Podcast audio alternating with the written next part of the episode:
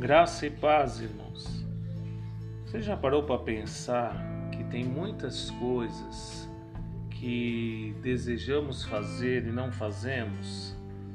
E também tem muitas coisas que não desejamos fazer e acabamos fazendo?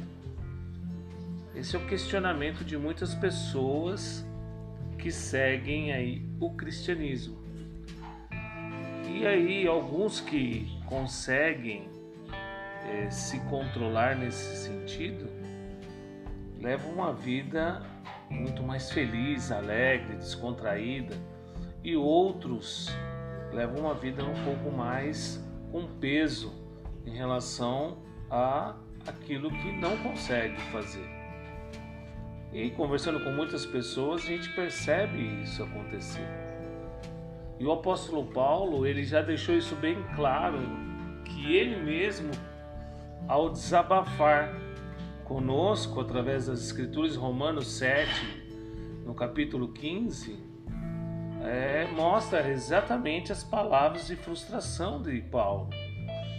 Que tem muitas coisas que ele gostaria de fazer e não fazia, e tem muitas coisas que ele não gostaria de fazer e ele acabava fazendo. E talvez isso faça sentido para você que está me ouvindo. A declaração dele é que a nossa salvação e as transformações que o Senhor quer de nós resultam de um relacionamento com Deus, na verdade. E é isso que nós estamos buscando. A barreira do pecado entre nós e Deus já foi removida.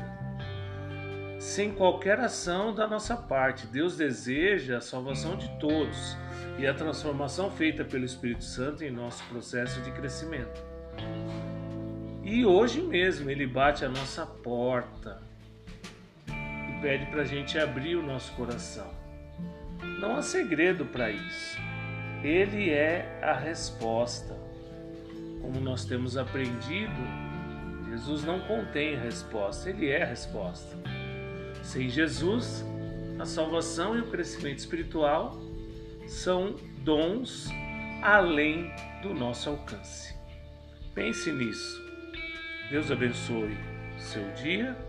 Eu sou o pastor Rubão, da comunidade Rio de Vida em Jundiaí.